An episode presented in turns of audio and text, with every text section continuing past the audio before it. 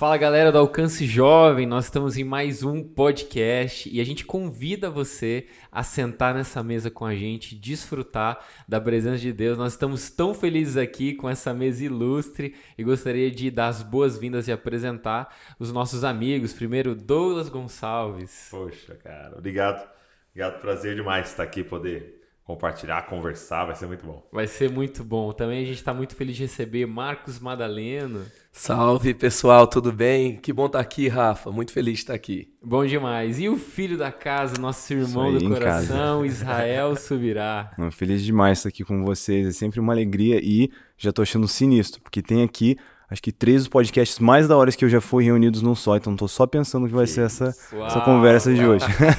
eu, eu, lembro quando eu tava, quando eu tava falando com a galera que projeta o podcast, eles falaram, cara, você não acha um desperdício, mano? Você vai receber o Isa, o Douglas, o Madalena, vamos gravar três podcasts cada um. Eu falei, cara, eu quero jogar uma bomba na galera pra eles falarem, nossa, vamos dar replay nesse podcast aí.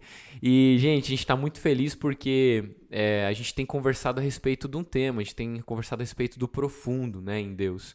E quando o Espírito Santo colocou no nosso coração, né, o tema profundo, é, ele falou sobre duas coisas, né, profundidade e intimidade com Deus, amá-lo, relacionamento com ele, né? Ele nos convida para esse lugar e também profundidade de unidade de nossos irmãos, né? Esse relacionamento entre os nossos irmãos sempre vai ser essa a, a, horizontal, a vertical e a horizontal, né?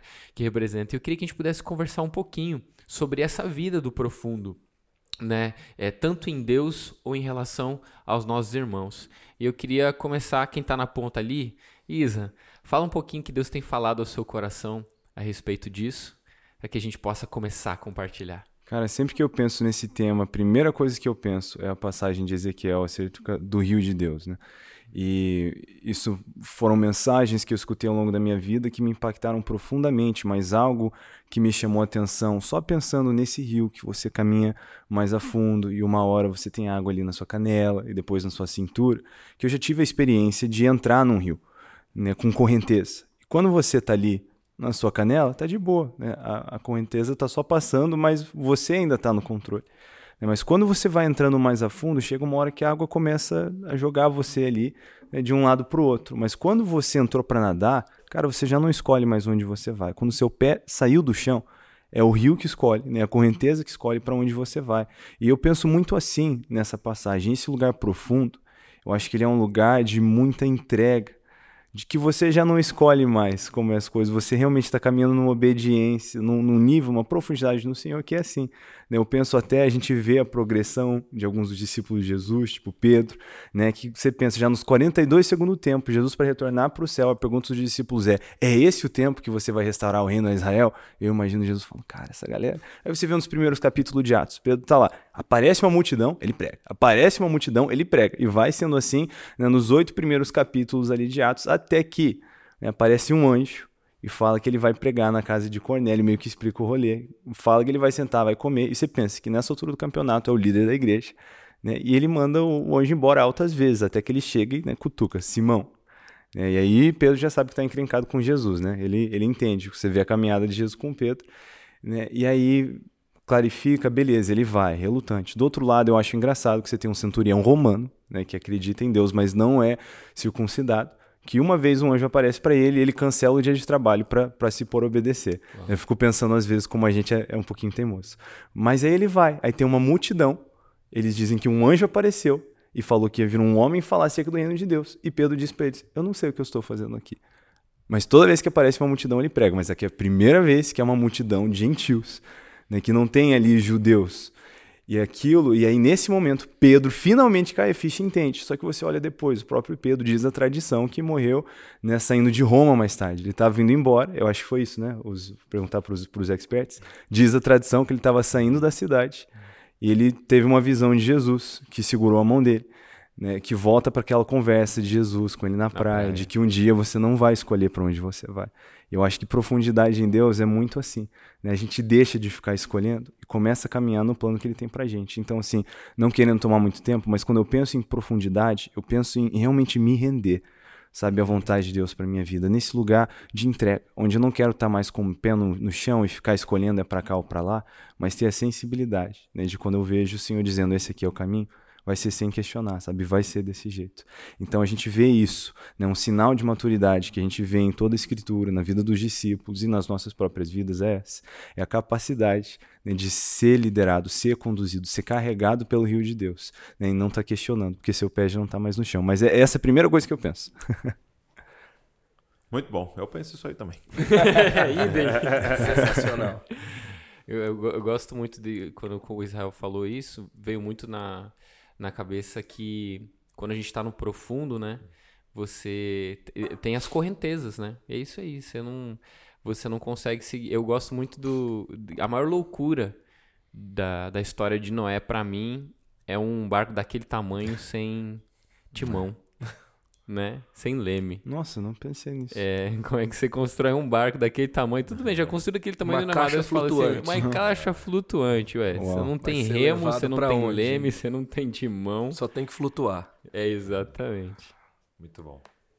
Muito bom. É, essa, essa o, lá no, na igreja, na família de Escola, a gente tá trabalhando esse tema no ano, né? Discípulo, né? Uhum. É, é o tema discípulo. E, e, a gente começou a compreender essa questão, né? De, de você realmente abrir mão da sua vontade para fazer é, a vontade de alguém, né? Uhum. É disso que você está descrevendo nesse rio, né, cara? E, e essa, essa é a questão do discípulo, né? De seguir. Sim. Agora eu, eu vou empenhar todo o meu esforço em seguir. E é muito louco porque vai totalmente contra o que a gente está vivendo hoje, né? Porque a gente está vivendo uma cultura da autenticidade, hum. né? Onde se prega o tempo inteiro para gente ser autêntico. Tem que ser você mesmo, você tem que seguir o seu coração. Você tem que seguir o que. Tem que fazer um mergulho para dentro de você e achar ali dentro qual é o caminho, e você tem que ir nesse caminho e tal. E de repente, cara, eu empenhar todos os meus esforços, inteligência, emoção e tudo para fazer a vontade de alguém uhum. é muito contracultural, né? É. Então, é, vem, deixa tudo que você tem e me segue. Vai, vende tudo que você tem, dá aos pobres, será o tesouro do céu e me segue. Entendeu? É uma requer uma, um quebrantamento e uma humildade muito grande e um reconhecimento. Vale a pena, cara. Achei uma pérola de grande valor, achei um ah, tesouro que vale a pena eu largar tudo e entrar nessa correnteza, né? Deixar esse vento levar, fazer a vontade dele, né? É, e para mim é extremamente é, desafiador pensar nisso, porque é, é, qual é a maior habilidade do cristão? Qual é a, a grande habilidade? O que, que ele é PHD? Em seguir. Uhum. Uhum. Você já teve essa experiência de seguir alguém no trânsito, né? Vai viajar, você vai seguir alguém. Cara, é muito louco, porque você tem que desligar todas as suas, é, as suas vontades. Uhum. Você tem que virar uma chave na sua cabeça de tipo assim, agora eu não empenho as minhas faculdades mentais aqui em discernir o caminho. Agora eu empenho tudo que eu tenho uhum. em fixar os olhos naquele que está na minha frente e não perder ele de vista de jeito nenhum. Uau. Então é muito louco, porque eu não preciso mais me esforçar pensando, é essa rua? Essa velocidade? É esse. Não, eu, eu, te, eu, eu empenho uhum. tudo que eu tenho em fixar os olhos e conseguir acompanhar o ritmo daquele que está na minha frente. Uau. Cara, e, e, eu acho que é esse o convite do, do Rio, sabe? É tipo, e se a gente parasse de acordar pensando assim, o que, que eu vou fazer hoje? Entendeu? E uhum. empenhasse todos os nossos esforços em perguntar, Jesus, o que você está fazendo hoje? Uau. Que eu quero seguir. E eu faço uma provocação, porque eu tava, eu tava seguindo meu pai, né? Numa viagem. E aí é, era isso, né? De repente meu pai entrava na direita e eu entrava na direita. E de repente meu pai entrava na esquerda e eu entrava na esquerda. E de repente meu pai ia reto e eu ia reto. Entendeu? E, e não cabia a mim, se eu dei o controle para ele, e ele tinha o GPS e sabia onde nós estávamos indo, né? não cabia a mim mais decidir essas questões, era Uau. somente seguir. E tem dia que Jesus entra na direita, e tem dia que Jesus entra na esquerda, tem dia que Jesus vai reto, e tem dia que Jesus para, tem dia que Jesus corre, e tem dias que Jesus vai bem lento. E cabe a nós falar, Senhor, é, só quero te seguir. Então, fixa os seus olhos no autor e consumador da nossa fé. Confia que ele sabe o caminho. E aí eu percebo a gente extremamente arrogante hum. Quando a gente tá no raso, porque a gente fica falando assim: é, Jesus, eu tenho um caminho melhor. Eu sei um caminho melhor que o Senhor. eu sei que o Senhor abriu a boca e o céu saiu de dentro da sua boca. Você criou o universo inteiro, mas Deixa eu te dar uma dica. se eu fosse um você, faria assim. Se eu fosse você. Jesus, eu sei um atalho. Eu conheço um caminho aí. Então, é, eu acho que, cara, é muito louco isso. Você ter a coragem de se perder nesse rio e falar, seja feito à vontade, né? Uau, isso que você falou assim foi muito, muito, muito, muito legal. Profundo. muito profundo. foi muito profundo. De fato. Porque de repente. Tô subindo aqui. Porque de repente eu lembrei de Jesus é, com Pedro na praia. Essa conversa aí. Porque é. às vezes a gente tá tão preocupado para onde o outro tá indo. E esse ali? Aí Jesus fala, Pedro. É o que você é falou. É, é, o que você falou de estar tá prestando atenção em tudo à volta. É, você tirou o olho, né? Tirou você o olho. tirou o olho. Falou, Pedro, você me segue. Se eu quiser que ele fique aí até que eu volte. Então, às vezes, eu acho que talvez a gente, muita gente se perde porque ele está, em vez de estar seguindo Jesus, ele está buscando, ele está seguindo alguém sim. que está indo, não necessariamente está fora é, do sim, que Jesus sim. direcionou, mas é o e eu acho que tem uma chave muito poderosa, né? até na decisão de Pedro, uhum. é, que é que está na conversa da restauração de Pedro. Né? Porque eu acredito que tem pessoas que elas sabem obedecer, elas sabem é, a, a rendição, sabe? Ah, você não vai mais fazer do seu jeito, você vai fazer de um jeito aqui que Jesus falou. E aí tem aquelas pessoas que vão chegar na igreja e vai falar assim: então tá bom, como é que eu obedeço Jesus? Qual livro que eu leio? Eu tenho que ler a Bíblia, eu vou ler a Bíblia. Tem que vir no culto, vou vir no culto. Né? Tem que fazer o curso, eu faço o curso. É, tem que servir, eu sirvo. É, mas a motivação para isso que é a chave. Na é. restauração de Pedro, Jesus só faz uma pergunta, né? É uma entrevista com de três emprego. perguntas de uma só, né? e a única pergunta é se você me ama, né? Que Jesus não queria apenas que Pedro é, fizesse algo, mas ele queria saber: você me ama? É, porque em muitos ambientes, talvez, assim, num emprego, se você fizer, você vai receber e tá bom. Mas no reino, no né, no, na relação com Jesus é mais profundo. A questão é: hum. você me ama? Hum. você me ama? E aí tem a chave, né? É, e quando, recentemente, né, eu pensando sobre isso, e foi muito legal, porque é, duas semanas atrás eu preguei na igreja da cidade é, e o tema que a gente discutiu e a gente afunilou para chegar era a profundidade. Uau, e, e, a gente tem aquela coisa da, da pregação ser, ter muito assim uma atitude em cima daquele aprendizado. Então, assim, quais são as atitudes para a profundidade? Uhum. E quando eu fui pensar, eu fui orar, aí Deus me levou lá para 1 Coríntios 2 que falava sobre o que Deus preparou para aqueles que o uhum. amam, que era muito além da sabedoria humana. E ele vai dizer que os mistérios mais profundos de Deus são um presente do Espírito Santo para aqueles que amam a Deus. Uhum. E aí eu, eu tava com aquela cabeça, né? O que, que eu tenho que fazer para ser profundo? Me fala, né? Como é que eu, se, como é que eu me jogo nesse rio? Como que, é, sabe, bom. eu vou ler mais, eu vou estudar mais, eu Oito vou amar mais, eu quero saber, né? eu quero saber o que eu vou por evangelismo agora, né? E aí eu vou voltar mais profundo. e aí eu vou ter uma experiência, eu tenho que viver mais o sobrenatural, como, como, né, aquela coisa. Uhum. Um dia o Douglas me falou que os vídeos que começam com como, né, Bom. bombam mais. E a gente quer muito saber o como, eu tava desesperado, né? Como? E aí Deus trouxe muito claro ao meu coração, não é sobre. Dica de ouro aí. Dica de ouro aí. Anota aí. O, o, título desse podcast vai ser Como, como? como eu profundo. E eu coloquei na pra... em prática lá, e é, é verdadeiro. E, e aí então, é, Deus trouxe isso para mim. Não é sobre o quanto você faz, é sobre o quanto você ama. Uau. Uau. Hum. E isso, assim, foi. Eu acho que pode ser muito frustrante para muita gente, né? Uhum. Uhum. Eu quero fazer algo e eu vou conseguir. Uhum. Eu vou fazer perfeito. Não é isso que tem que ser feito? Eu vou fazer. Uhum. Só que não é isso. A questão é o quanto eu amo. Uau. Né? Uau. E, e, nem todo mundo que estuda a Bíblia ama a Deus. Nem todo mundo que serve a igreja ame a Deus. É. Nem todo mundo que sai para o evangelismo ama as pessoas. Tem gente que está usando o evangelismo porque tem uma parte que é hype, né? É, tem uma parte que bomba. Então, é, mas o quanto eu me importo com essa pessoa, quanto eu a amo e quanto eu amo a Deus. É o maior mandamento.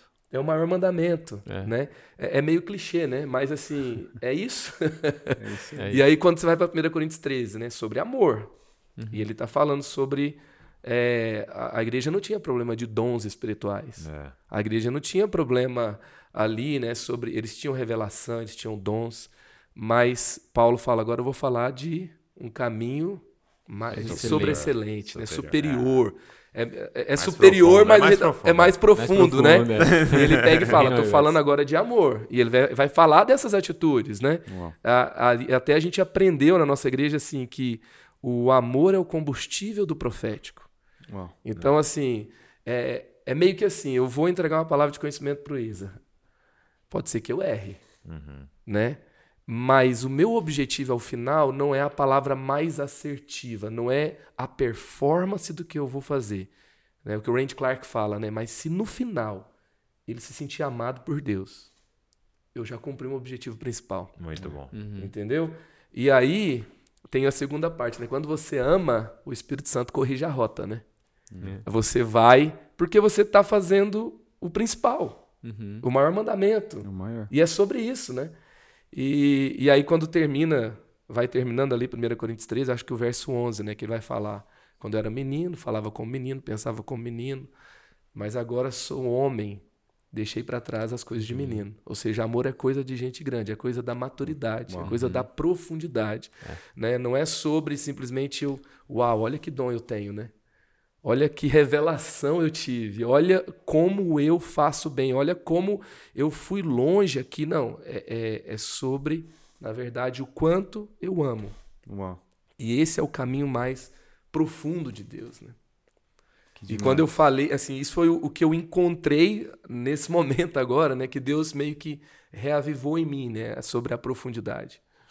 É incrível, é incrível isso. Eu acredito que quando a gente fala de, da profundidade de Deus, não tem fundo, né? Uhum. Não, não, tem, não tem, fundo. Nunca chega no fundo. Não, nunca eles, chega no fundo. Eles diziam lá no, na, lá no IHOP que Deus é um oceano infinito e você tem um barquinho a remo para explorar quem ele é Uau. pro resto da eternidade. É. Né? Era uma definição que era muito legal. Que show. Era um, era um bom lembrete. É, é, é, maravilhoso isso porque o que o apóstolo Paulo termina ali em Coríntios é exatamente no 13 ali, é o que ele fala. Ele fala, agora vamos por um espelho. É. Mas... Eu Conheceremos. Eu, eu fiz um compromisso com a Mari que eu não ia ficar falando os insights que ela teve da mensagem dela. Né? Mas como eu tô no é. podcast, é, ela vai sair depois. vai sair depois e ela não tá aqui, né? E ela tava falando sobre um pensamento do Tozer. Tô dando crédito para Mari, vocês estão de prova aqui, né? Com certeza. E fala sobre o mistério da vida cristã, né? Uhum. Eu já o encontrei, uhum. mas eu tenho que continuar buscando por ele. Uhum. Né? E esse é o, é o mistério, né? É, que não, mistério. Tem, não tem fundo. Não Você, tem. Eu já o encontrei, mas o propósito é continuar buscando a ele. Aquele que eu já encontrei. Eu, eu acredito. Isso, isso é muito incrível porque o exemplo de Jesus sobre caminhar num nível de profundidade em Deus e manifestar isso com os nossos irmãos não sai do meu coração João capítulo 4, quando ele encontra com a mulher do poço. Uhum. E os discípulos insistem que ele coma. E ele tá ali, cara, resolvendo. Não, mas alguém já deu de comer? Será que ele já comeu? Ele falou: Minha comida e minha bebida é fazer a vontade daquele que me enviou. Eu acho que a profundidade em Deus é sair do nível de desconforto, porque já é difícil, né? Tipo assim, é você sair do nível de desconforto e entrar num nível de comprometimento integral. Uhum. Eu gosto daquele exemplo que a galinha, ela, ela, ela, ela, de maneira desconfortável, ela participa ali do café da manhã com ovo. Uhum. Mas o porquinho, ele se compromete. Né? o bacon ali é um comprometimento integral, não é só um desconforto. Maior, né? Obrigado pelo maior. comprometimento do porquinho, né? Porque faz toda a diferença. Faz toda a diferença o bacon. Mas o que eu acho que o que Jesus está dizendo para os discípulos é a minha comida e minha bebida fazer vontade do meu pai está acima do desconforto, porque comer e beber é necessidade básica da sobrevivência. O que Jesus está dizendo é o seguinte: fazer vontade do meu pai não é só algo que eu gosto, é algo que é mais importante do que minha necessidade mais básica de sobrevivência. Então, não. se eu tiver que morrer para fazer a vontade do meu pai, é isso que eu vou fazer. Então eu não vou parar para comer agora. Eu tô fazendo algo mais importante. Demais. Então, às vezes a gente acha que é, caminhar no. que a gente já chegou no fundo, porque a gente tá orando, porque a gente tá lendo a Bíblia, porque a gente tá. Cara, tem, sempre dá pra descer mais. Eu gosto É. dessa frase. Sempre dá pra descer mais. Hum, não E- tem fundo. É, e ainda no que o Madaleno falou, né, sobre não é o que você faz, é sobre amar, é interessante porque a gente vê o próprio Jesus né, deixando advertência que no dia do retorno dele iam ter aquelas pessoas que dizem em seu nome a gente fez isso, a gente fez um monte de coisa. Mas ele diz, apartai-vos de mim porque eu não te conheço. Né, E acho que esse realmente, cara, o amor ele tem que ser a- assim, ele, ele é o filtro, né? A gente vê o maior mandamento, Jesus deixa tão claro. né? É interessante que a gente aprende depois com Paulo que quem cumpre essas duas ordenanças de Jesus cumpre por tabela toda a lei. É. Né? Então, se você ama o Senhor de todo o coração, alma e força, e ama o próximo né, como a você mesmo, você faz essas duas coisas. Cara, é o foco. É isso aqui, você faz o resto. Né? E como às vezes a gente pensa no fazer, eu estava pensando, você falou do lance de entregar uma palavra profética. Na hora que virou sobre a minha performance, eu posso sair deixando alguém machucado, eu já comprometi o motivo principal. É. Né? Então, como a gente tem que pensar nisso? Algo que, cara, que me choca, que me constrange constantemente, é pensar em Filipenses 2. A gente aprende que Jesus, mesmo sendo Deus, ele não considerava ser Deus algo que ele devesse se apegar. Uhum. Cara, eu fico pensando, sabe, na significância disso, o significado, como é, isso mexe comigo. Porque eu, não, eu malemar consigo conquistar alguma coisa nova na minha vida, eu tô na, na fase da corrida agora. Eu não consigo chegar numa nova quilometragem sem chegar nos meus amigos que correm, né? E mostrar, ó, 16 quilômetros, né? E assim, tudo bem. Mas meu ponto é, a gente se apega a coisa. E a gente se apega muito aos nossos títulos. Você conhece alguém, pergunta, né, pra pessoa qual o nome dela e o que ela faz. A gente define muito, a gente se define no que a gente faz. Vamos mudar agora. Qual que é o seu nome e o que, que você ama? Exatamente. Olha, Olha só. só. Uau! Imagina, só nunca mais fala com você. Então, a gente faz tanto isso. Mas, cara, o que a gente faz tem que ser essa consequência do que a gente ama. É. Né? E é por isso que, cara, Jesus não considerava ser Deus algo que ele devesse se apegar. O que eu imagino isso na prática é Jesus senta para conversar com alguém novo e ele não está interessado ou apegado no fato de que ele é Deus para conversar com aquela pessoa. Né, Você vê nas interações de Jesus com as pessoas o quanto ele amava. Eu fico pensando né, no episódio onde Jesus cura o homem, o homem leproso. Cara, como era a vida de um leproso? Você não podia arrumar seu cabelo, tipo o meu, assim. Você não arrumava. Né? Já perdi o pente Muito tem uns bem 10 anos. e não arrumava o Tu tá cabelo parecendo o Jesus The Chosen quase. não, não podia se arrumar.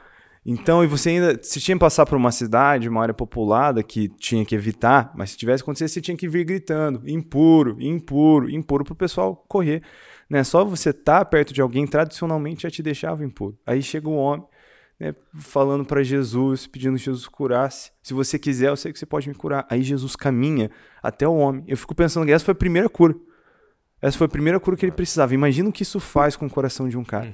Jesus faz essa questão. Ele caminha até ele, ele toca ele e ele diz: Eu quero. Cara, essas coisas, os detalhezinhos nas interações de Jesus, você vê como Jesus amava e servia as pessoas. E às vezes a gente começa a ter esses pensamentos de grandeza, como se a gente fosse alguma coisa e deixar subir na cabeça e se apegar ao que a gente faz. Né? Se apegar ao que a gente faz. E isso é, é algo que nos atrapalha.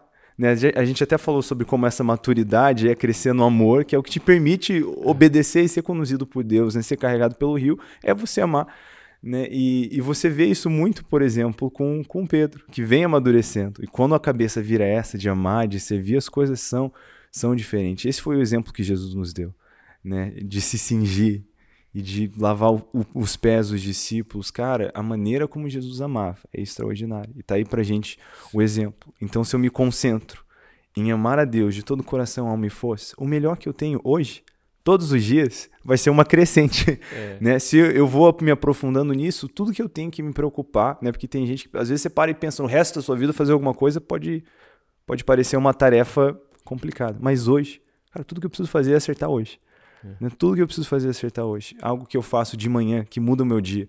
É quando eu entro no meu momento de oração, eu me faço a pergunta: como seria se Jesus estivesse em meu lugar, na minha casa. Se Jesus fosse o marido da minha esposa e o pai da minha filha, como Uau. que seria o nosso dia? Sabe, se Jesus tivesse que fazer as tarefas que eu tenho que fazer hoje, como seria o nosso dia? Eu já Se Jesus começo o tivesse dia que lavar a louça. Exato. ontem, Eu já né? começo o dia constrangido. Porque conforme eu imagino Jesus no meu dia, né? Porque às vezes a gente quer muito imitar Jesus, mas a gente fica pensando nessas cenas de Jesus dois mil anos atrás no Oriente Médio. Mas se a gente traz Jesus para hoje, na personalidade, no caráter que a gente sabe que ele tem no meu dia, cara, isso já me quebra as pernas no começo do dia. Isso me ajuda muito a enxergar o, homem cabeção que sou, a botar toda essa pegação, a performance, é o que eu faço de lado e tentar amar as pessoas como Jesus ama. Porque, cara, eu tenho que direto confrontar né, o, a minha natureza adâmica, o meu orgulho. A gente vê em Gálatas 5 que o espírito milita contra a carne o tempo inteiro, são naturezas opostas. Quase sempre, quando eu, eu sou um cara muito introvertido.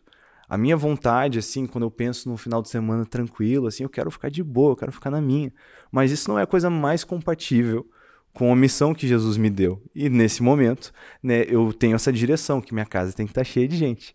Né? Então, eu subjugo a minha carne e o meu corpo à escravidão para que eu não venha ser desqualificado. Tem muita gente que dá desculpa. Ah, não, mas é meu temperamento. É por isso que eu, eu estouro com as pessoas. Mas e aí, se meu temperamento não se alinha com a ordem de Jesus, a caminhada de Jesus, qual vai ser? Eu preciso subjugar o meu temperamento. Né? Isso tem algo, é o que eu aplico no meu lado introvertido, quando eu tenho preguiça. Então, eu entro no Uber, cara, minha vontade, meu primeiro impulso, eu sentei, a minha vontade é tipo, cara, eu quero ficar na minha, eu quero pôr o meu fone, eu quero. Mas, mano, eu sei que não é isso que Jesus quer que eu faça. Então eu subjugo isso à escravidão. E eu penso, como é que seria Jesus nesse Uber aqui?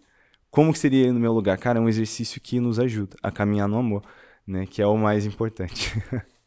Você é um verdadeiro Jesus Cop. Ah, isso, Ah, esse é, é o meu você sonho. é. Ser uma cópia de Jesus. Não, isso Temos é- aqui uma cópia de Jesus. Meu sonho é, é viver a revolução da cópia de Jesus. Revolução. Esse amor profundo de, de Jesus manifesto, né? manifestado não só em termos de discípulos, mas na nossa vida, é um dos, um dos momentos nas escrituras, e eu tenho certeza que cada um aqui deve ter alguma, algum ponto de vista dessa narrativa, porque ela me assombra. É o último capítulo, os últimos capítulos ali, quando Lucas se encontra com os dois discípulos no caminho de Emaús. Quando eu vou falar sobre isso, eu falo, cara, primeiro a gente precisa entender que esse Jesus que está se encontrando dos discípulos não é o mesmo de três dias atrás. Então, assim, é, eu gosto do Max Lucado, eu não lembro qual dos livros dele, mas ele faz uma ilustração a respeito de uma conversa da eternidade quando estava tendo ali o planejamento. E aí ele conjectura, brincando, dizendo, olha só, t- tava sendo ali a trindade e os anjos ali, né, tinham os anjos que tinham um escalão maior, estavam mais perto da mesa para poder dar umas opinadas e falaram, ó, e Jesus depois de ressuscitar? E aí Max Lucado, ele diz, eu imagino que um dos anjos falou assim, já sei, ele vai subir no cenáculo do templo e vai falar pra todo mundo, ei, eu não disse pra vocês que eu reconstruiria em três dias o que vocês derrubaram? e aí é só essas ideias de... Marvel- né, de arre- Marvel. Marvel, só essas ideias inventando, né? E aí de repente Jesus fala, não, não vai dar, gente.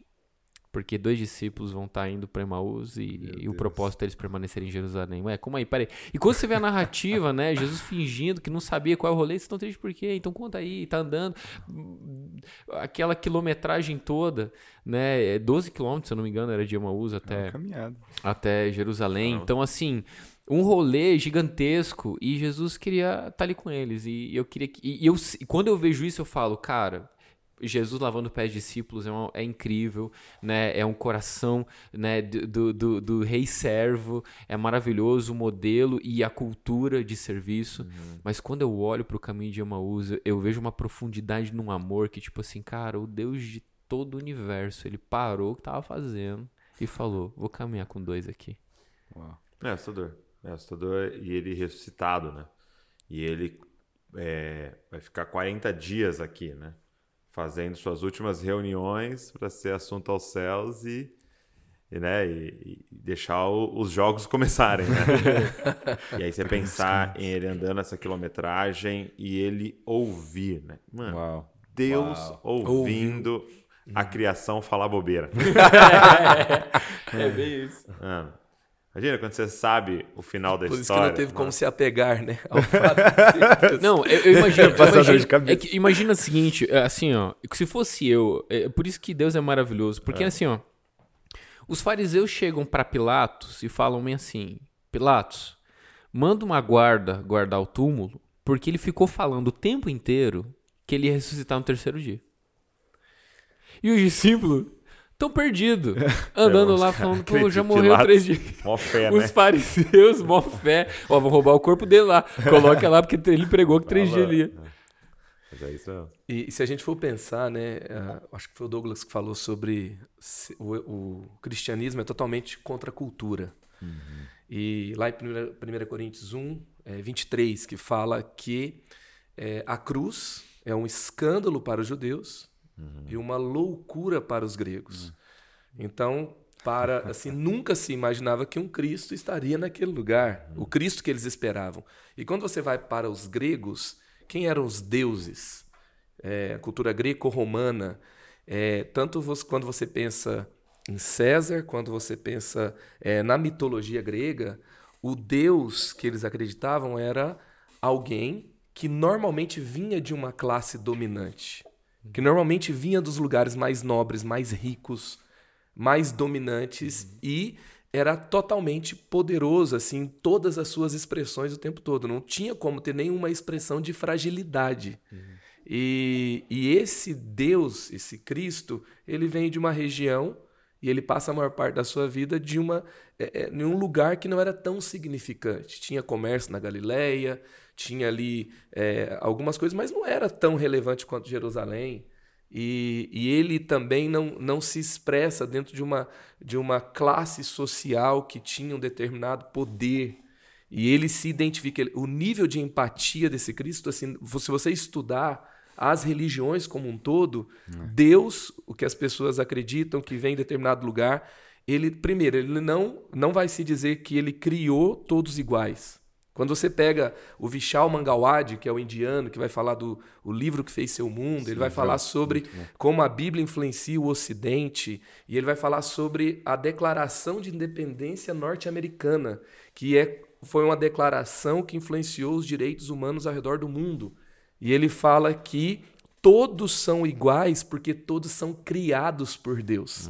Então é um Maravilha. Deus que se identifica com todos, é um Deus que não está distante, eh, nem socialmente, nem por eh, eh, níveis de poder, nem de- por posição, no sentido de estar distante, de não ser acessível, e ele cria a todos iguais. E aí a Declaração Norte-Americana de Independência vai dizer que todos têm direito à liberdade, todos têm direito, né, a, a- e eles têm que ser tratados iguais. Por quê? Porque foram todos criados por Deus. Então isso é totalmente contra a cultura de tudo aquilo que o mundo está dizendo e tudo aquilo que eh, naquela época se dizia também. Um- e esse nível de valorização de cada um, esse nível de ge- Deus ouvindo as pessoas, né? Meu, assustador. Eu não só tenho o que dizer para você, mas eu quero te ouvir, Meu Deus. né? O Deus, um Deus na mentalidade, tanto do judeu quanto do grego, não era assim. É escândalo E chegar todo ao cúmulo, né? Cruz, como assim? Não, o, o Alan Hirsch, ele fala assim, que a gente fica impressionado né, com os três anos do ministério de Jesus e tudo que ele fez. Ele falou, mas você já parou para se impressionar que Deus morou num bairro 30 anos e ninguém sabia? Os De irmãos tão Jesus normal ficavam que ele era. loucos, né? De tão normal É, que de ele tão é. normal que ele era. Uau. Até- Então, ser humano, né? Tem um, um livro que é Uau. muito, muito bom. normal. do- Muito comum. Não chamou atenção, né? Chama Meu atenção pra si, né? Não, n- n- não só, não só normal, como, cara, se tem gente que reclama que a mãe compara com o primo que passou na Federal do Paraná, imagina se Jesus fosse o teu primo. É, tem até tem um livro muito bom. Eu acho que todo lugar que eu vou falar desse livro, que é um, um belo fora da lei, um mestre fora da lei, perdão, do John Eldredge, que ele fala muito sobre a personalidade de Jesus. Esse livro é tipo o The Chosen antes do The Chosen, né? Um mergulho na personalidade, no caráter de Jesus. É um livro extraordinário. E algo que ele fala muito é, é sobre como isso era normal, sabe? A gente até depois capitalizou nas nossas traduções da Bíblia o ele, né? Por, por adicionar uma É. reverência, um temor. Mas ela não era assim, sabe? Não era tipo assim, o, o grande. Não tinha, era, era Jesus, sabe? Era os amigos, era Jesus, era o Jesus que mora logo ali. É, Né? E, cara, como isso é, é constrangedor. É, isso é verdade. E é onde está a profundidade do nosso Cristo, né? é, uau. Que é o, o carpinteiro, aquele que também é, cumpriu a sua missão até a cruz, e o, e o ressurreto estava lá ouvindo as pessoas. E, e porque é, o, o- a gente para, é muito louco que quando a gente pega, por exemplo, a confissão de fé, as confissões de fé, a maioria vai falar para você é ele nasceu de uma virgem, né? Uhum. E ele foi crucificado, ressuscitou e foi assunto aos céus e vai voltar. E é meio assustador porque a gente uhum. pula o viveu três anos. Só que os quatro evangelhos gastam dezenas de capítulos para nos falar a vida dele, uhum. né? Então a gente é salvo pela morte dele na cruz, mas a gente é salvo pela vida dele, uhum. né? Ele salva a gente na cruz, perdoando nossos pecados, mas ele salva a gente nos ensinando o que é ser humano, é, né? É. Então Jesus ele veio reumanizar aqueles estavam desumanizados pelo pecado. Então, uhum. ele veio falar pra gente assim, ó, deixa eu te mostrar o que é o normal de viver, uhum. né? Quando você faz essa pergunta que Jesus faria, é fazer a pergunta o que um ser humano normal faria. Uau. O que o ser humano sem pecado... Ele é o nosso cabeça de raça, uhum. nosso Exato, novo Adão. Raça, é o novo Adão, né? Ele veio ser humano. Então, quando ele pega e perdoa, era isso normal do ser humano. É que a gente que está desumanizado né? É. Então, o, Jesus não fez nada sobrenatural, né? A gente fez tudo natural de um filho de Deus, né? Uhum. Então a gente tem que ficar olhando para a vida de Jesus e sendo salvo, né? É. Uhum. Por cada da, uma das coisas que ele fez e cada uma das conversas que ele teve para a gente conseguir compreender esse 100% homem, né? A semente da mulher que esmagaria a cabeça da serpente. Então ele homem veio para nos, nos ensinar novamente como viver, né? E esse é o nosso grande desafio. Eu acho que, cara, eu, eu, liderando igreja, cuidando de jovens, eu percebo que cada vez mais a pergunta é como viver. Uhum. Uhum. como ser filho, como ser cidadão, como ser marido, como ser esposa, como ser, é, é, como trabalhar, como ser funcionário, como ser patrão, sabe? A gente às vezes vai para coisas que a gente acha que é profunda, mas profundo mesmo é tipo, como é que vive, né? É. Okay. Eu, eu, eu, vi um pastor uma vez falar, não me recordo qual pastor, talvez até o Borges. É, e se o convite de Jesus para Pedro em ser pescador de homens não fosse na nossa ideia de tornar prosélitos, mas fosse a ideia de colocar a mão dentro daquele ser que está desumanizado e trazer a humanidade de hum. volta, né? É. Pescar o homem que está escondido lá hum. dentro, né? Através da transformação. Interessante. Não profundo. só jogar rede profundo. profundo. E, e, Jesus, como esse parâmetro, o exemplo humano, é algo interessante. Quando a gente vê né, Paulo falando para Timóteo sobre Jesus Cristo, que um dia é de julgar os vivos e os mortos, quando a gente pensa em Jesus julgando, muita gente tem aquela ideia de Jesus julgando o crente. Foi um crente nota 9, nota 6. Mas ele vai julgar a raça humana como cabeça de raça.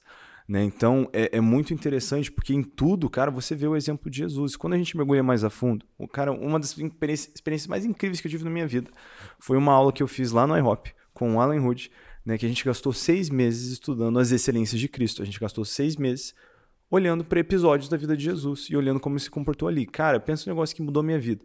Assim, a galera chegava mais cedo e não conseguia ir embora depois da aula. Às vezes dava 20 minutos de choro, mas sim, choro, ninguém falava, tá todo mundo chorando só de olhar para detalhezinhos da vida de Jesus. Né? Que, cara, que riqueza, né? nessas poucas coisas que a gente sabe acerca da caminhada de Jesus, que extraordinário. Eu lembro quando a gente estava estudando mansidão, e aí a gente conversou sobre o episódio onde Jesus está falando com os fariseus, e ele está falando acerca de ser filho de Abraão, né? e ele, quando ele fala que das pedras o Senhor pode trazer filhos de Abraão, eles dizem para Jesus: pelo menos nós sabemos quem é o nosso pai e não somos um samaritano como você. Gente, vamos fazer Nossa. a matemática. O que, que eles estão dizendo? Estão xingando Jesus. Eles estão xingando, eles estão xingando a mãe de Jesus. Ah, sim. Porque porque José não é samaritano, Maria não é samaritana. Então o que, que eles estão? Ah. Eu sei quem é meu pai. Eu não sou um samaritano que nem você. Seria como hoje chamar alguém de corintiano, assim. de baixaria. Assim. É baixaria. Então, cara, então pensa Assim, não fala da mãe, é regra, cara. É regra. Aí, é. mas a reação de Jesus. fala da mãe, é regra. Cara, Jesus, ele continua o papo. Claro que parece que é uma conversa mais esquentada, mas não por isso. É pelo tema. O que eles estão falando é Jesus confrontando a religiosidade. A Bíblia fala de uma vez que Jesus fica irado. E não é quando ele está virando as mesas no templo. É quando ele está na sinagoga no sábado e tem um homem com a mão atrofiada. E fala que Jesus, olhando em volta, quando ele vê aquela falta de compaixão, que tá todo mundo pensando, ah, agora a gente vai pegar ele no sábado, ninguém tá nem aí que o homem tem a mão atrofiada. Esse é o momento que Jesus, irando-se, conversou com eles, falou pro homem estender a mão.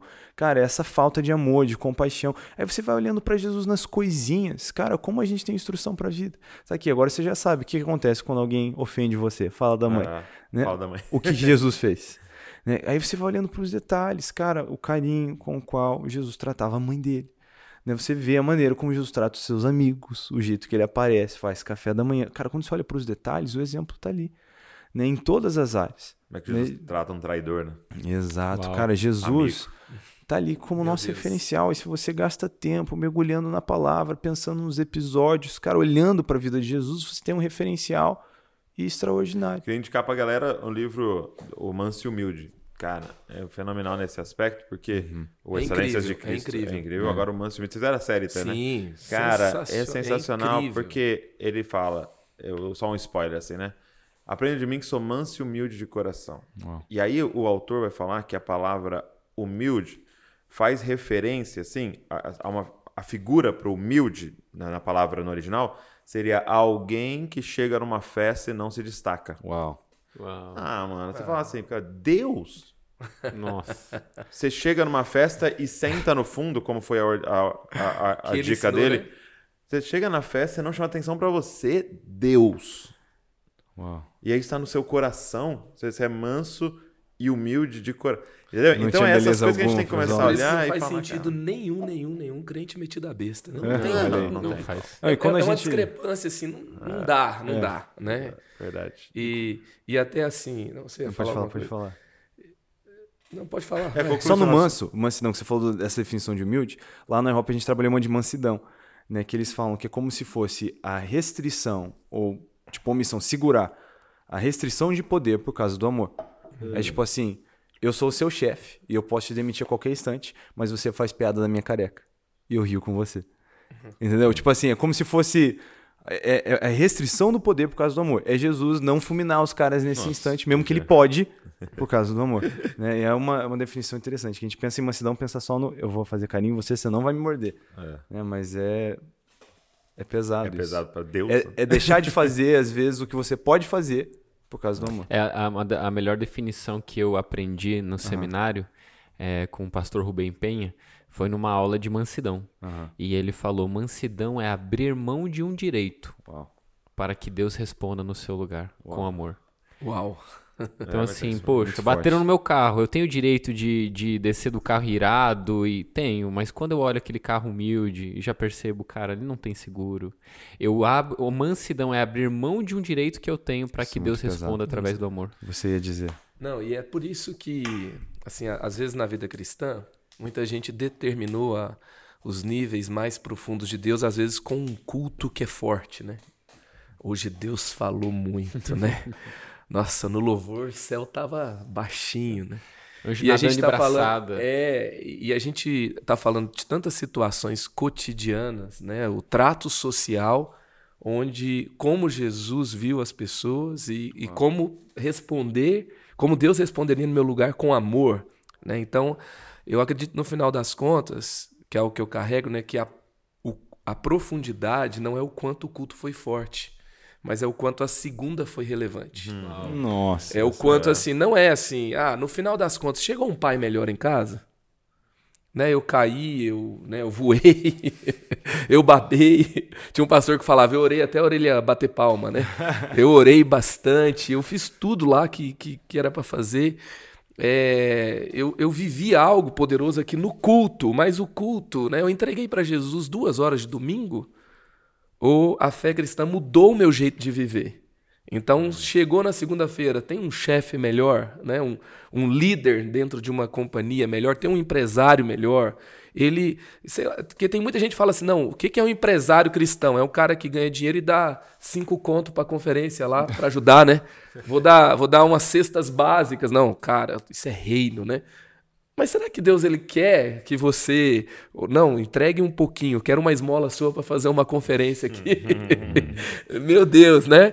Mas ou será que a forma que eu vejo cada pessoa, a forma que eu trato, a forma é, que eu lidero, como eu desenvolvo, como eu vejo não apenas o que essa pessoa pode entregar para mim, mas vai a muito além disso, né? É, é, chegou alguém lá, diferente, né? É, foi mais profundo no coração dela, ao nível de mudar o jeito dela de viver. Então, isso que deve ser o, o principal, né? O, a principal marca da profundidade. Né? O, o que, que aconteceu depois ali na segunda-feira, segunda a sexta. Até tem uma história é, de um cara que foi é, é, nos Estados Unidos, ele, eu esqueci o nome dele, mas ele foi um dos caras mais ricos, né? E ele deu um, um, um benefício para os seus funcionários. E esse benefício foi um, um benefício ali que é, ele construiu bibliotecas, ele fez algumas coisas nesse sentido. E aí um dia entrevistaram, né, alguns anos depois, entrevistaram uma das pessoas que foi daquela companhia. E, e aí então ele falou assim, olha, é, nós não queríamos que ele fizesse biblioteca para nós. Nós não queríamos que ele é, nos ajudasse nisso ou naquilo. Se ele pagasse algo digno e se ele nos desse condições dignas de trabalho, que as pessoas nas fábricas tinham que usar calçados com é, como se fosse a ferradura do cavalo, só que era com uma, uma base de madeira, porque o piso esquentava muito. E as pessoas trabalhavam 12 horas, 12 horas. E, e no final de semana eles tinham que. Não, eles tinham pouquíssimo tempo com a família, então eles ficavam doentes, eles envelheciam muito rapidamente, porque era desumano a condição de trabalho. Então ele dizia: olha, se ele tivesse nos dado condições melhores e se ele estivesse é, nos honrado mais com o salário, é, seria suficiente, seria melhor. Tudo bem ele ter construído a biblioteca, ter feito isso, isso, e aquilo. Ou seja, né, não é só um aspecto, não é você fazer uma troca que parece, não, fiz algo, mas isso é superficial. Isso não chega no mais profundo. E quando nós é, eu oro mesmo para que no nosso ambiente, né, nesse, nessa questão de mudar segunda-feira, né, a gente possa formar os jovens que serão os empreendedores, não é os que vão fazer um milhão mais rápido, que vão fazer os lançamentos mais, uhum. né, é, que vão gerar mais resultados, mas que a, o todo que eles estão construindo seja sobre o reino, uhum. seja é. sobre Jesus, seja sobre esse nível de amor que ele teve. Aí sim a gente está fazendo algo né, que a gente está falando aqui mais profundo. É, o, o, foi você quem falou na, na mesa hum. do, do, podcast do Azaf Barba? Não, foi, foi o pastor Marcelo Neves. Marcelo. Ele falou que ele ouvindo o Azaf Barba no podcast lá do Descope, aí ele fala assim: o culto é o intervalo do jogo. Uau. É, é isso aí.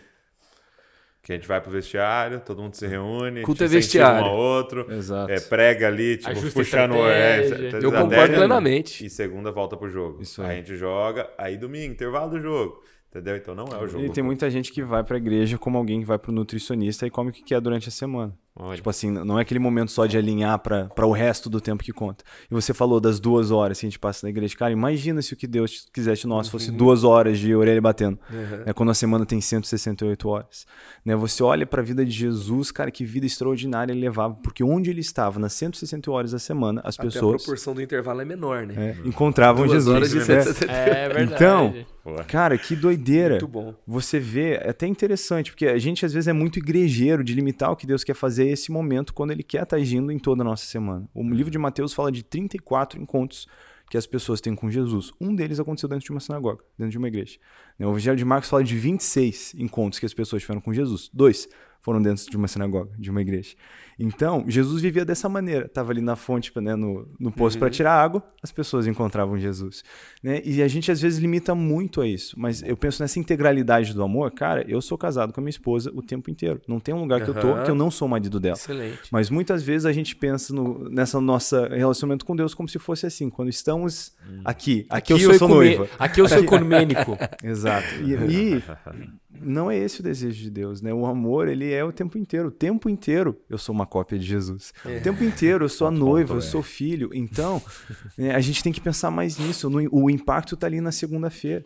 Né? Como a gente está jogando o jogo. Não é só... E, e, às vezes a gente deixa isso tão de fora e o cara vive a semana de maneira tão desleixada e ele vai para a faculdade e ele é grosso com as pessoas, ele não faz amigos direito, ele é desleixado no trabalho. Aí ele chega no culto e ah, ele canta, ele ora. E duas horas assim, ó, massa para Jesus. É. Mas e aí? Né, como o desejo de Jesus é que durante a semana dele ele possa estar sendo seu testemunho. Aí acho que a gente precisa focar muito mais nisso. Eu tenho orado por isso também, eu tenho feito muito apelos onde eu vou pregar para segunda-feira. É. Então eu faço, estou pregando no final de semana, eu falo, tenho um apelo, mas não é para agora. Nem quero que você venha para frente. Só coloca um despertador no seu celular, segunda-feira. Coloca um despertador e coloca essa pergunta, esse é o apelo. Né? E, cara, a galera pensa, assim, parece que quebra. Outro dia eu tomei uma bronca. Vou fazer isso. Cara, Vou fazer também. que não foi um negócio tão espiritual, assim. Eu falei, cara, né, eu quero que a galera possa viver essa mensagem durante a semana, é. não chorar aqui. O que adianta o cara chorar aqui é. se ele vai chegar e. Então, a gente precisa muito pensar nisso. O Senhor está contando com a gente durante a nossa semana. E essa integralidade do amor é necessária. É, e, e, e assim, eu acho que a gente tem que começar, cara, agora um papo para líderes aqui, é ser profundo, né? E profundo é, é pró-fundo, né? Tipo assim, no sentido de ser a favor de ir fundo. Né? Entendeu? E eu acredito que a gente se tornou meio pró-raso, assim, tipo, no sentido. É profundo e profundo. É, é. e profundo. E é, a ideia, a, ideia, a ideia é essa. E profundo. profundo, que tem pro ponto fundo, é o profundo e profundo, é. imperativo de ir. É de, de, é, de ser a favor de ir fundo, né? Nós somos aqui uhum. pró, pró fundo. Né? fundo. Então, é, e a gente se tornou pró raso, vamos dizer assim, porque você consegue ter mais gente. Uhum. Uhum. Né? Então, assim, pega aí agora no seu YouTube e vê lá as, as coisas com maiores visualizações. Ela é pró raso, uhum. entendeu? Ela não é profundo. É. Entendeu? É, porque a galera não quer ir pro fundo. Porque uhum. no fundo você perde o controle.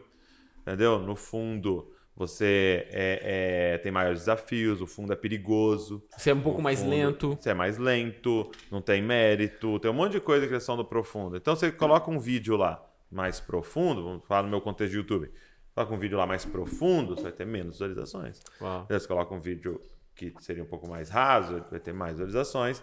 E não tem problema como estratégia, porque todo mundo entra na piscina pelo raso e vai caminhando, né? Todo mundo entra na, no rio, no, no, no, no tornozelo uhum. e vai caminhando. Então não tem problema se a gente fazer estratégia, só que então pode parar, a gente tem que ser pró fundo. Então, tipo assim, Uau, sentido de eu sou a favor. É. O, sucesso pra gente é quantas pessoas estão no fundo. Uhum. E não quantas pessoas a gente tem no raso. Demais. Porque a gente fica nessa, tipo, ah, tem, tem, que ser militante do profundo. Olha, ah, é isso aí. Tá aí.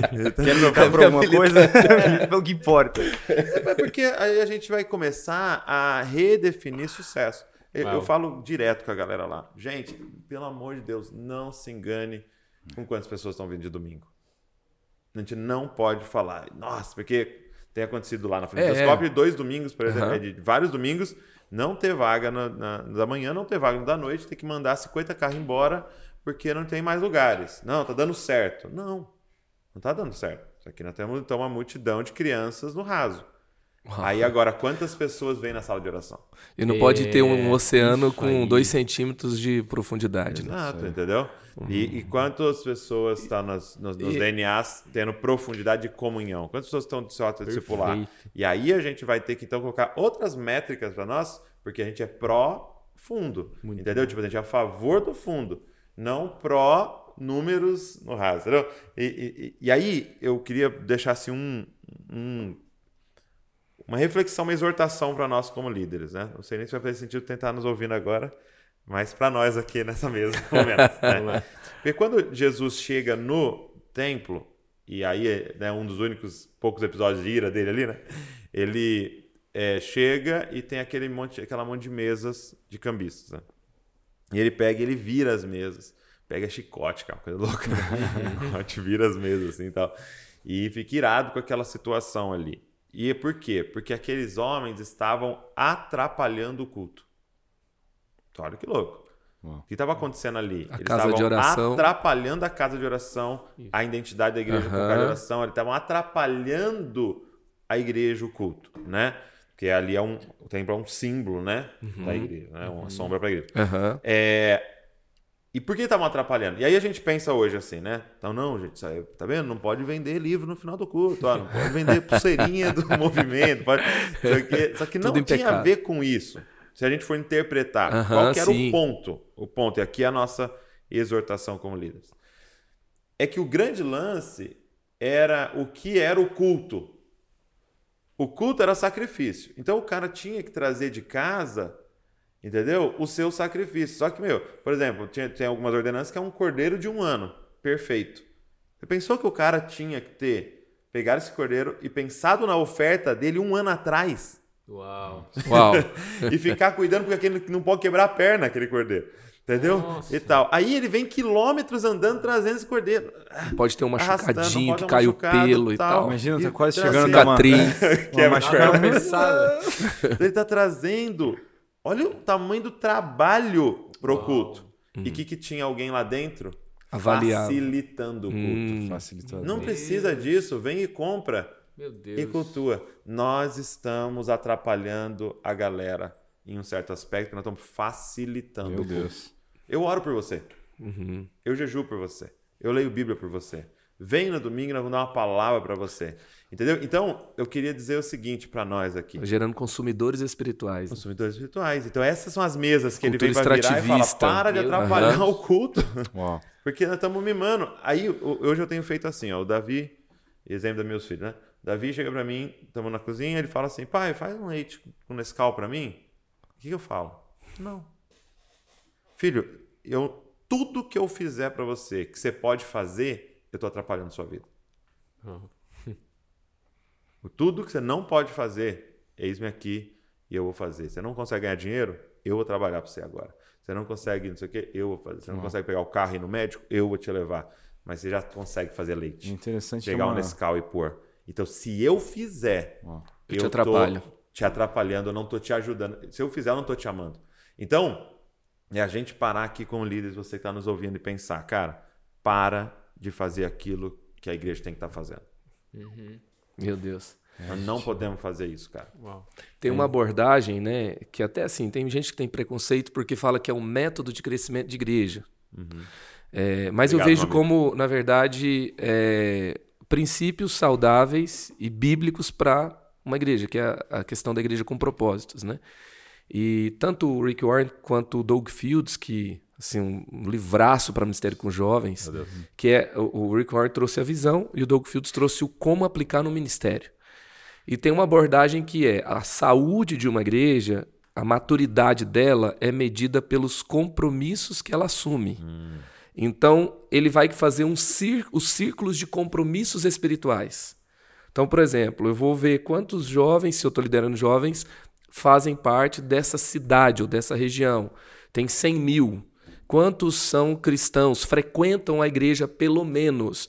Ah, é 30%. Então, tem 70 mil pessoas nesse círculo mais, de fora aqui, Ok. o mais externo, que não tem compromisso nem de frequentar uma, uma celebração, um culto. Né? Aí eu tenho o próximo nível, que é o nível da multidão, é o oceano, né? que não- sem profundidade ainda, que são as pessoas que frequentam.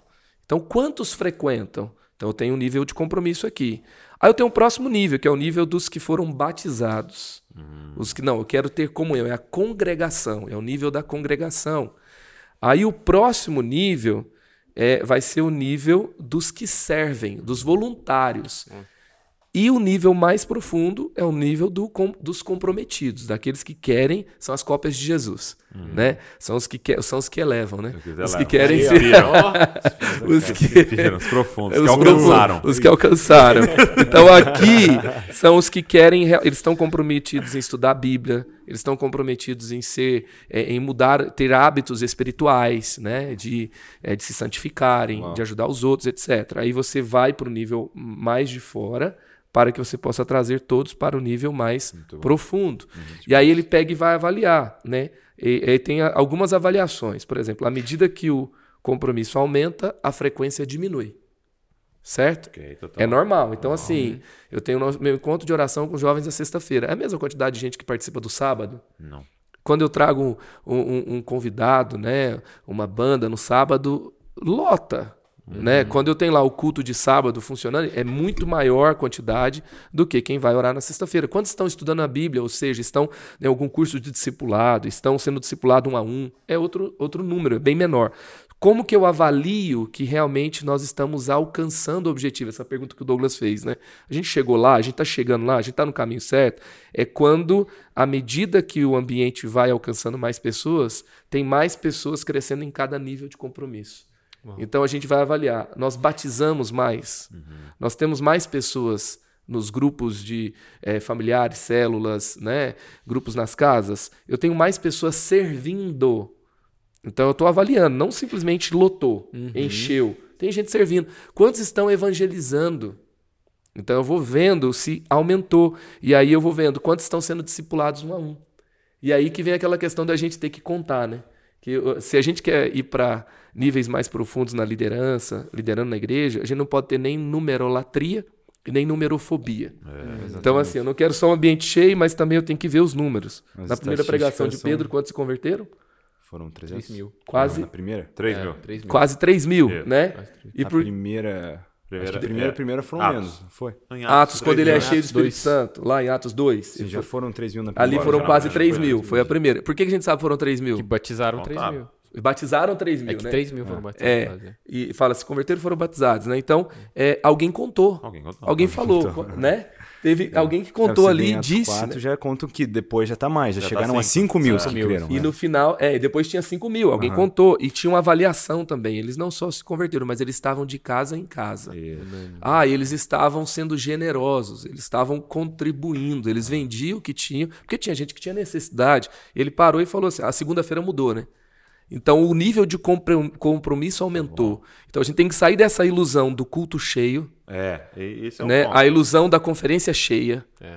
a ilusão do acampamento cheio Isso. e ir para realmente assim, quantos estão fazendo compromissos mais profundos com Jesus? Para algum batizado, É esse caminho, né? e foi um compromisso profundo. mais profundo. Ele queria só frequentar, agora ele já se batizou. Não, agora ele vai servir, ele vai é, aprender mais sobre a Bíblia por meio desse programa de crescimento espiritual que nós temos aqui. Então, e esse assim por diante. Esse, esse, esse, esse cara que entra nesse nível de profundidade e compromisso, esse cara é uma cópia de Jesus. Esse cara vai levar. Ele esse vai levar cara vai gente. alcançar. esse cara subirá. Muito forte. E ele vai fazer uma pregadinha, né? Ele vai fazer uma pegadinha. Ô, gente, é, cara, que, que delícia esse, essa conversa. Eu queria compartilhar com vocês algo que o Espírito Santo falou agora pra mim. É, não era premeditado, eu não tava pensando nisso, mas enquanto a gente conversando, veio algo que o Espírito Santo me falou e deve ser pra alguém ou pra alguns, ou talvez até nós. É, não vivermos dos peixes que a gente conseguiu no profundo. Porque lá em Lucas, no capítulo 5, quando tem a pesca milagrosa, cara, provavelmente foi a maior pesca da vida de Pedro.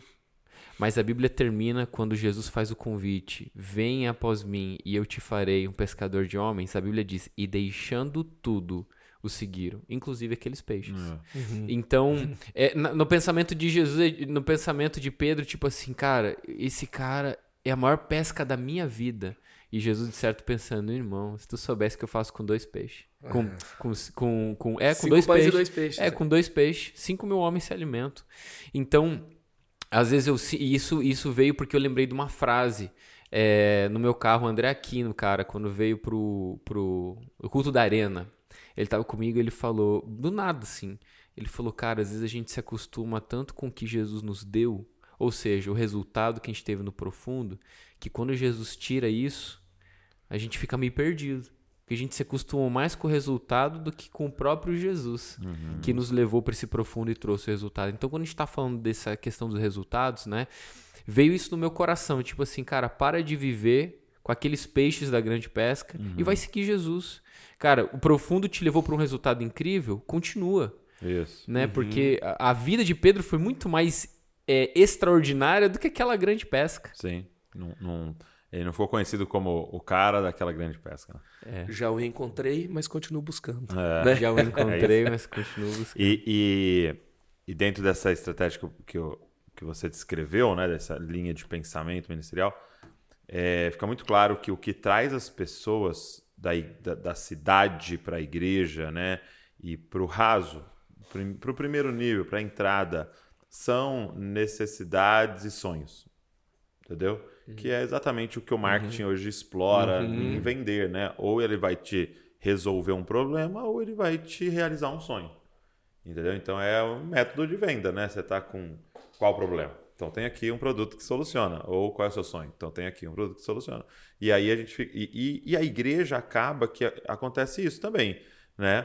É, você está com um problema com seus filhos? Vem que nós vamos. Um problema com seu casamento? Vem. Está com uma doença? Vem. Você tem o sonho de prosperar? Vem que aqui você vai entender as coisas. E aí você tem toda essa. Então você vê Jesus chegando lá na praia, né? E aí ele tem a, a, o prato cheio, né? É, o cara frustrado que não pescou nada e com um sonho de pescar muito, né? As duas coisas ali na hora, né? E ele manda, manda nos peixes, né? Ele fala, entra lá de novo. Aí, ah, mas eu não pesquei nada, não sei o que, eu tô frustrado. Não, vai lá, vai lá, confia em mim, joga do outro lado tal. Aí ele joga, aí vem a pesca maravilhosa. Então o que, que ele fez? Ele resolveu o problema, ele realizou o sonho. Uau. Isso você traz ele pro raso. Entendeu? Agora, como que tira o cara desse lugar? Uhum. Consumidor. Uhum. E leva ele pro profundo. E aí você falou é quando eu dou para ele, eu apresento para ele uma missão uhum. que vai fazer ele ter a coragem de abraçar as dores e abandonar os sonhos dele. Uhum. Entendeu? Tirar o pé do chão. Tirar o pé do chão. Então, tipo assim, você gostou da, de eu ter resolvido seu problema e realizado seu sonho? Agora deixa eu te apresentar algo superior. Uhum. Vem cumprir a missão comigo. Uhum. Então, na prática, é, por exemplo, vou dar um exemplo. Né? Um amigo meu, eu encontrei um amigo meu, e eu falei, e aí, fazia tempo que eu não via, eu falei, e aí, que igreja você tá? Ele falou, ah, tô indo tal igreja. Eu falei, pô, que legal, e por que, que você tá indo lá e tal? Cara, porque esse é um ministério infantil incrível. que ministério infantil. Nossa, é muito legal, e não sei o quê. Falei, legal. Então, o ministério infantil resolve um problema, realiza um sonho uhum. e atrai pessoas. Então, ele tá ali por causa disso. Mas na hora, eu não falei, mas eu pensei, mas e quando seu filho for adolescente? Para qual igreja você vai? Entendeu? E quando seu filho casar, qual igreja você vai estar? Entendeu? Porque a gente vai para isso. Então, qual que é o caminho aí na prática, né? O cara chegou, o Ministério Infantil é incrível. Ele vai entrar e ficar ali, meu Deus, que legal. E ele vai falar com o líder do, do, do, do infantil, falando, meu, que, que, lindo isso aqui, que maravilhoso e tal. Eu vou vir para cá, porque meus filhos vão participar aqui. E aí esse líder dos, do infantil fala, cara, então deixa eu te fazer um convite. Vem morrer pelas crianças junto com a gente. Vem ofertar seu tempo, seus recursos, pensar junto com a gente. E mesmo depois seu filho crescer, vai ter filho de um monte de outras pessoas para a gente continuar dando a vida. E aí a gente leva a pessoa para um lugar mais fundo, que aí vai, vai comprometer a segunda, a terça, a quarta, a quinta, a sexta dela. Aí vai comprometer as finanças, vai comprometer a faculdade Tudo. que ela fez e que fará e tal. E aí a gente vai levando. Então a gente precisa, cara, apresentar para as pessoas uma missão uhum. ou a missão. Né? E que, que parte elas são responsáveis de tudo isso. Né? Acho que esse é o nosso desafio. É aquela história: Deus ele permite ser encontrado na superfície, uhum. que ele resolve as nossas dores, né? ele, ele nos. Enxuga lágrimas, é, consola. nos leva aos nossos sonhos, mas ele te convida para profundidade. É. Ele está te convidando o tempo todo, né? Para profundidade. A, a, pesca e os peixes não era sobre você ficar lá, uau, né? Que pesca incrível, vou vender todos esses peixes e tal. Era sobre o que viria depois, né? Chamar atenção, né? E, e é interessante assim, o Israel começou falando do texto de Isaías 47. Né? Então, onde você vai mais profundo. Aí tem um momento que ele fala, e ele me levou para a superfície. Opa, eu errei o profeta, acho que no começo falei que era Ezequiel. Hã? Disfarce. Como é que é? Acho que eu percebi agora que eu errei de profeta. É o profeta Ezequiel. Ezequiel. Ah, então tá. Eu falei profeta. Não sei, Ezequiel das águas. Lá na Manel. Fechou, enfim, tamo lá, tamo o lá. O texto do Ezequiel. Justo. 47, né? Isso, das isso. águas. Então tem um momento que você vai para subir. Tem uma preocupação. O... Aí Deus leva ele, né? O anjo leva ele para a superfície. Uhum. E ele vai ver ali que há, uma, há, um, há um movimento, a vida, e por onde o rio passa, tudo vive. E eu acredito que, é. como líderes, como os mais maduros, os que conhecem a profundidade, eles estão no profundo e Deus vai levar ele para a superfície. Uau. E Deus vai levar ele para a profundidade de novo. É. E às vezes, por exemplo, esses 70 mil aqui, naquele exemplo que eu dei, uhum. que não conhecem Jesus, a gente vai lá, talvez, falar de coisas da superfície. Total, total. E eu até, até o, nessa abordagem, a gente aprende assim: esses caras que estão fora, eles olham para a igreja e falam assim: eu nunca vou lá. Uhum. Eu não quero saber de igreja. Então, qual que é o próximo nível de compromisso? Você falar do nível mais profundo, Entendeu?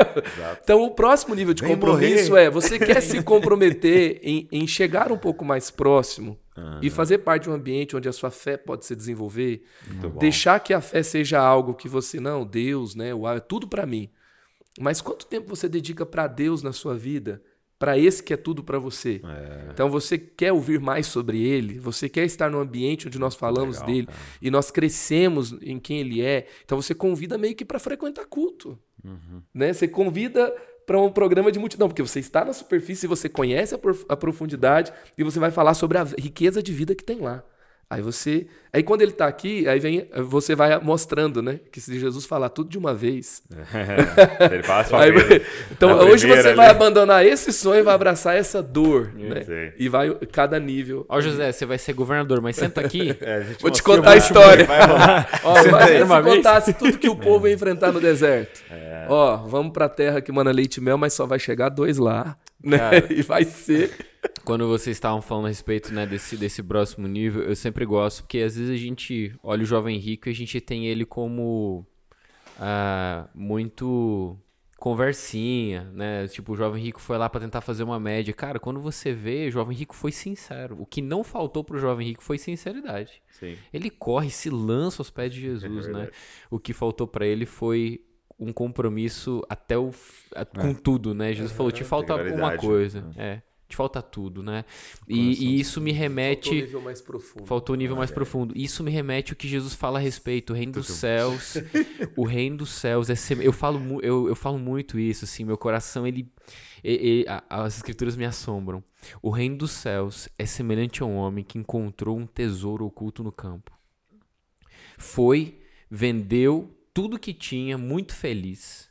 E comprou um tesouro. Esse, esse comprou esse campo. A primeira coisa que eu fico pensando é o seguinte, cara, qual é o trabalho que você teria hoje pra vender tudo que você tem? Mano, é assim. Ele não foi assim, tipo assim, em um dia ele vendeu tudo. É muito trabalho você vender tudo. Segunda coisa, se fosse equivalente o tesouro que ele encontrou com o que ele vendeu, o trabalho não se- seria sido em vão. Então não Superior. vende. Não, o tesouro que ele encontrou era infinitamente superior ao trabalho e tudo que ele possuía. Então, é, quando eu vejo essa narrativa, é tipo assim, cara, é, não é que não é que Jesus é, é a melhor opção de vida, ela é a única. É. As outras todas é apenas uma sobrevivência pra tentar encontrar um propósito. Cara, eu não sei vocês, mas quando eu tô num restaurante, quando eu tô num shopping, quando eu tô em qualquer lugar, cara, às vezes eu paro, a Marissa olha pra mim assim, eu tô meio emocionado chorando, ela fala: "Meu Deus, amor, tudo bem?" Eu falo assim: "Amor, você parou a pensar que eu tenho 31, você tem 28 e a gente entendeu o propósito da nossa vida, cara. E talvez 80% ou 90% das pessoas que estão aqui, elas estão correndo uma carreira sem saber pra onde ir É. e que nos leva a Gratidão. esse o que nos leva a esse compromisso que Jesus nos chama a pescar homens, porque é, é, não só um- não sermos consumidores, mas sermos comprometidos nisso, porque o convite para a profundidade é para a gente voltar a ser cuspido na praia, É. para que a gente vá para Nínive. Né? E, e Deus me confrontou com o livro de Jonas, e é sobre isso que eu vou ministrar. Não é um spoiler que eles vão ver só depois da ministração. claro. O livro de Jonas é um Deus misericordioso e amoroso, tolerando Jonas dentro de nós, escondidos dentro do barco, tentando fugir da vontade dele, que é es- manifestar a misericórdia dele para outras pessoas. Porque quando o Jonas está no barco com aqueles pescadores, idólatras e ímpios, mas mais crentes do que ele, que se arrependem, que oram a Deus, que jogam fora a carga que era valiosa para não jogar Jonas. E a gente, primeira oportunidade, quer jogar todo mundo esse barco, menos a Jonas carga. tá jogando o Nínive fora. Jonas tá jogando Nínive E eles inteiro no mar. Jonas E os caras estão jogando. Os caras que Meu são Deus. ímpios, que não conhecem a Deus. Aí quando perguntam, você quem é? Eu sou o servo do Deus Altíssimo que criou os céus e a terra. Cara, você. Você, você precisa se converter, Jonas. E, e quando eu li, cara, pra mim foi um espelho e foi um choque. É. O livro de Jonas é um Deus misericordioso e amoroso, tolerando Jonas dentro de nós, que não quer ir pra Nínive. É isso. E o problema de Jonas ali é que o amor de Deus escandaliza ele, né? É, ele tá ofendido pela graça. É, ofendido, ofendido. pela graça. E ele é morno, né? Aí até a baleia vomita. é, e amor, ele é morno, até baleia vomita E, e Jonas. na, na perspectiva que você trouxe, né? Ele é alguém que não queria abraçar uma dor, né? é. Ele queria só a parte legal, né? Ser profeta, em Israel, falar com as pessoas que ele acreditava que eram as pessoas dignas ou escolhidas, né? E Deus vai trazer um outro plano pra ele. Ele, não, isso aí não. É muito louco. É impressionante que Jesus, Jonas quando vai dar profundo, hein? testemunho, Jonas profundo, quando Jesus testemunha sobre Jonas, o que me causou um assombro foi quando ele fala daquela geração. Vocês pedem um sinal do céu, geração perversa, mas nenhum sinal será dado a não ser o de Jonas. Aí ele diz assim: em verdade vos digo que Jonas se converteu com aquela pregação. Que pregação? Meu irmão, Jonas foi com uma má vontade de um tanto que ele falou: qual é o mínimo que eu posso falar para ter obedecido a Deus? Então é o seguinte: 40 dias e Nínive será subvertida. Essa pregação. Essa prega... E aí Jesus fala, com essa pregação, Nínive inteiro se converteu. Imagina que vocês estão ouvindo e o coração duro tá fechado. Então ele falou, naquele dia Nínive vai estar ali, ó, julgando vocês. E, e o mais impressionante é que eu ouvi um pastor falar uma parada que eu, que eu fui procurar no Olive Tree, no Strong. E subvertido significa é, o inverso, ou conversão. em 40 dias, Nínive será convertida. E Jonas tá achando que Deus iria destruir. Ele senta lá de em fora. cinzas. É, e Jonas tá do lado de fora falando assim: vai cair fogo do céu ou será? E aí ele fica frustrado porque ele diz: Poxa, minha profecia não vingou. Quem disse? Né? Quem sabe o que Deus queria dizer? Claro, ele estava ali porque a maldade chegou e tal, mas será subvertido e essa palavra pode ser utilizada como conversão também, né? Que louco. Que doideira. Ô, Forte. Muito eu forte. vou encerrar minha fala. É, eu, eu tinha uma, uma, uma pequena mágoa no meu coração, né? Em relação a, a nomes, né? Porque é, todo mundo procura o significado do seu nome, né? Então, por exemplo, o que que significa Israel? É, príncipe de Deus que luta e prevalece. Grande orador. Cura, Deus cura, do curado por Deus. E aí, eu, eu, na hora de colocar o nome dos meus filhos, pensei, né? Luísa, guerreira da luz, né? Davi, o amado, né? Então a gente. E aí eu pensei, pô, meu pai é pastor, cara, deve ter escolhido uma parada muito forte pra mim, cara. Né? Aí eu fui pro Google. aí eu fui pro Google, você pode fazer essa experiência. Vai lá no Google, coloca Douglas, significado de Douglas, significa águas escuras. Eu falei, pai, o que, que é isso, cara? Água escura? Aí eu perguntei, pai, como é, né, como é que você pensou em Douglas? Tal? Ele trabalhava numa fábrica chamada Cofap. Então ele ia pra fábrica todo dia de manhã e ele passava na frente de uma loja de pneu. Chamava Douglas. Nossa, eu achava bonito, meio americano assim, cara. Aí eu coloquei Douglas. né? E aí, beleza, né? Segui a vida com o meu nome, né? Água escura. aí um dia, cara, um cara daí na nossa igreja, o Thiago, ele por muitos anos foi discipulado, é discipulado por um missionário que está na Inglaterra. E esse cara tá na Inglaterra há anos, então ele não, não, não me conhecia, assim, ele não, não tinha contato com as coisas que estavam acontecendo no Brasil. E aí ele falou assim, ó, cara, tava orando e Deus deu uma palavra pro seu pastor. Compartilha com ele lá essa palavra tal. E ele falou assim, e Deus tá me falando o seguinte, que ele quer levar ele para as águas profundas. Entendeu? E as águas profundas são as águas que são escuras. Uau. Nossa. Entendeu? Meu Deus. Aí eu E falei, foi. pai, você é profeta. Mas, águas profundas. né? as águas profundas aonde é tão fundo que a luz já não chega mais ali, né? Uau. São as águas mais escuras, né? Aí eu falei, então amém. Amém. Uau. Douglas. Seu pai foi mais profundo do que você imaginou. O pai foi mais profundo que você imaginou. Deus redimiu ali meu pai com a sua bom. fábrica de pneu. Muito Incrível. E aí, Isa, como é que você gostaria de encerrar esse momento? Cara, né, que papo, quantas coisas para processar, mas ainda pensando nessa ideia de Nínive, né, você vê que perigoso quando deixa de ser sobre amar os outros. Né? E você vê Jonas, esse homem que tem facilidade de ouvir Deus e facilidade de rejeitar o que Deus está falando. Eu acho que perigoso momentos que a gente começa a se tornar desse jeito. O próprio Pedro, orando no terraço, parece anjo, ele. Não. Né? Facilidade de ouvir, mas não facilidade de pôr em prática. Eu acho que isso é algo que a gente tem que cuidar muito. Né? Porque muitas vezes o cara tá lá no ministério e ele quer ser um pregador extraordinário. Mas ele não tem capacidade de sustentar amizades ordinárias, sabe? A gente realmente tem que pensar no que importa. O cara pode estar lá na igreja, isso é muito bom, a gente faz isso, é uma prática boa, tá ali caçando visitante, quem veio pela primeira vez, e ele vai atrás. Por quê? Ele quer gerar relacionamento, ele quer que essa pessoa seja integrada no corpo de Cristo, isso é uma coisa boa. Mas às vezes ele gasta 40 horas da semana dele no trabalho com gente que ele não quer nem conversar.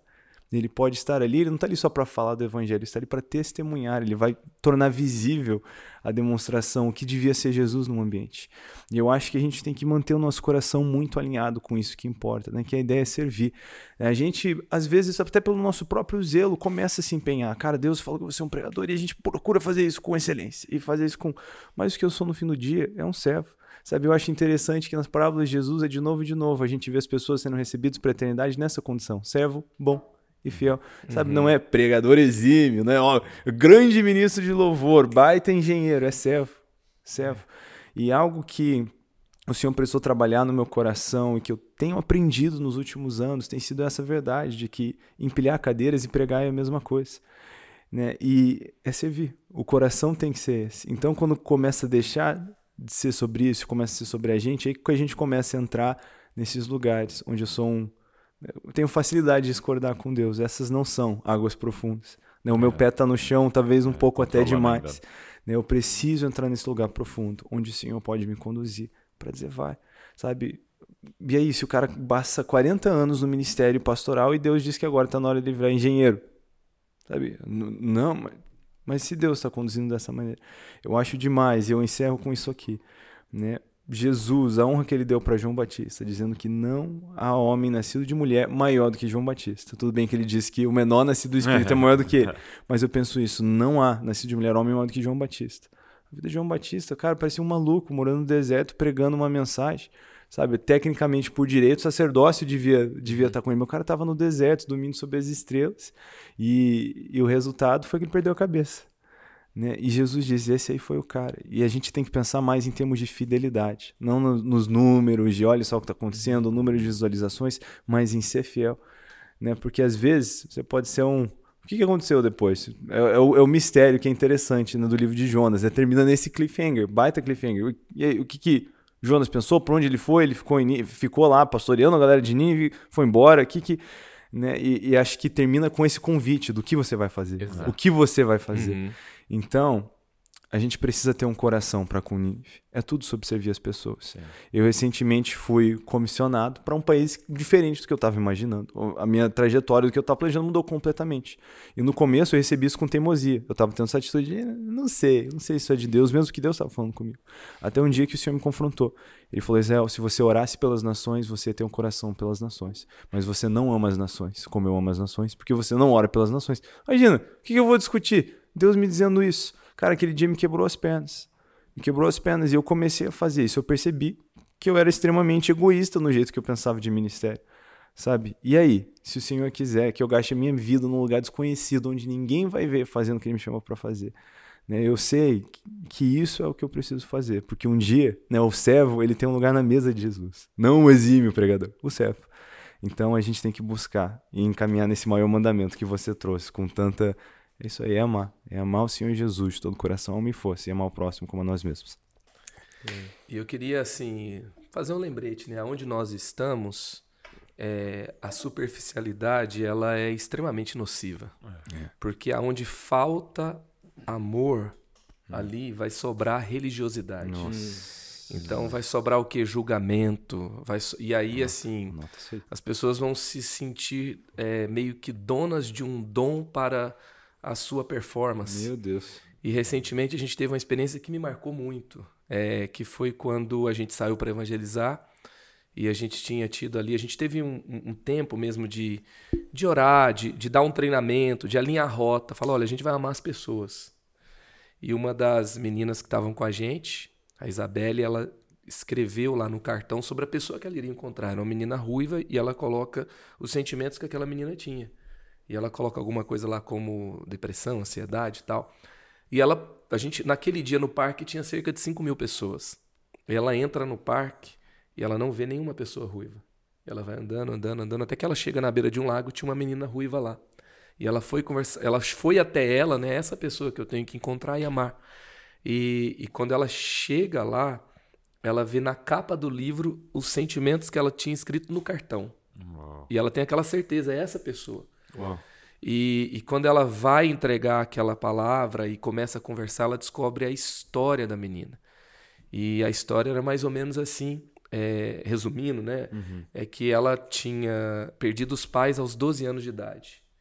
E quando ela perdeu os pais, havia uma profeta na igreja que entregou uma palavra, mas o sentido dessa palavra para ela, eu não sei se a profeta disse exatamente isso, Mas foi o que ela entendeu. ou né? o que ela entendeu, a assim, como eu vou dizer? É a a- Jesus fala pra gente falar a verdade em amor, né? Mas o como ela disse naquele momento para uma adolescente na igreja que acabou de perder os pais. Ela entendeu o seguinte: eu sou amaldiçoada.